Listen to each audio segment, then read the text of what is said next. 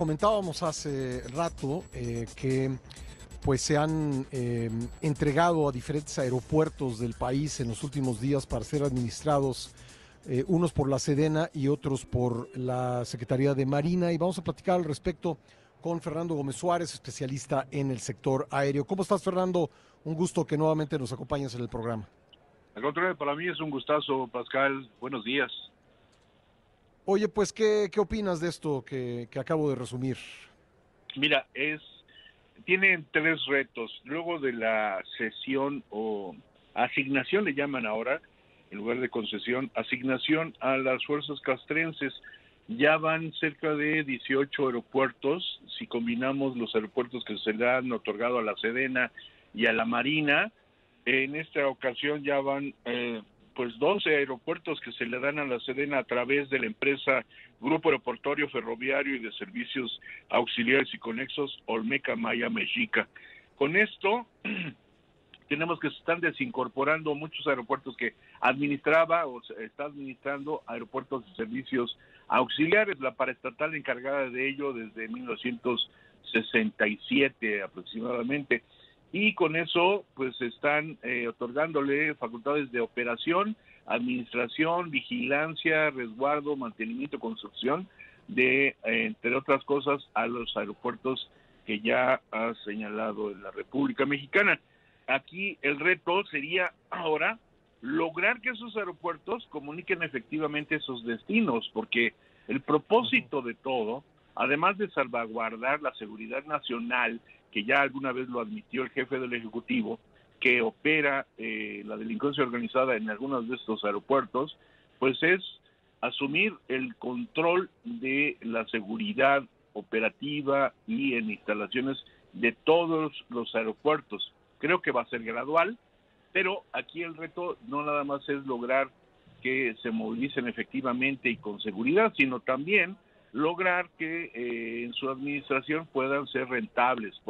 Si no rentables, al menos autofinancieramente ah, eh, eh, autónomos para que no desvíen más recursos del erario público. El otro punto a considerar es el trato que podría haber entre los usuarios y los mandos militares, que por disciplina, pues quizás haga falta establecer eh, algunos eh, métodos de adiestramiento, de inducción para la, eh, el buen trato al público usuario, dado que tan solo en un aeropuerto como el capitalino se mueven 50 millones de pasajeros al año, unos 150 millones de usuarios tan solo en esta terminal, y eso implica un trato muy cercano, muy estrecho que pudiera violentar en determinado caso ojalá no suceda así, los derechos humanos de los usuarios. Y tercero, pues la convivencia también entre los mandos, ahora militares, de estos aeropuertos, con los mandos civiles y los organismos internacionales que normalmente son también civiles.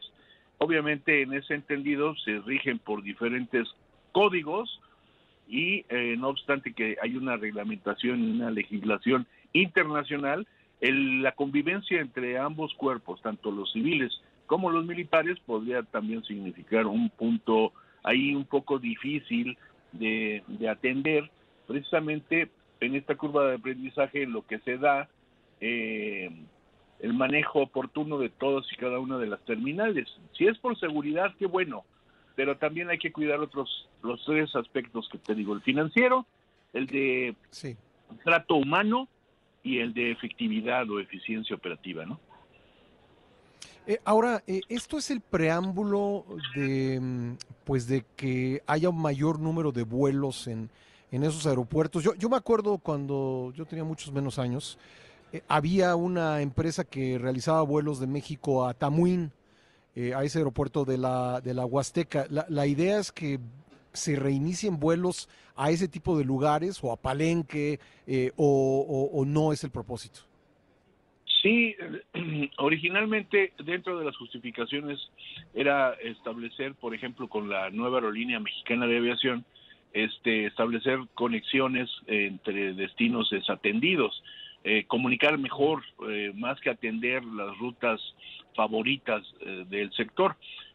Comunicar otros destinos como ese que bien señalas, que por cierto, la aeronave que van a utilizar en Mexicana, ahora que se está postergando la inauguración de, los vuelos con aviones Boeing este, hasta mediados del próximo año, la aerolínea es TAR la que le va a prestar o, arrendar el avión. estos, TAR es la Sí. TAR es una aerolínea regional que opera precisamente en San Luis.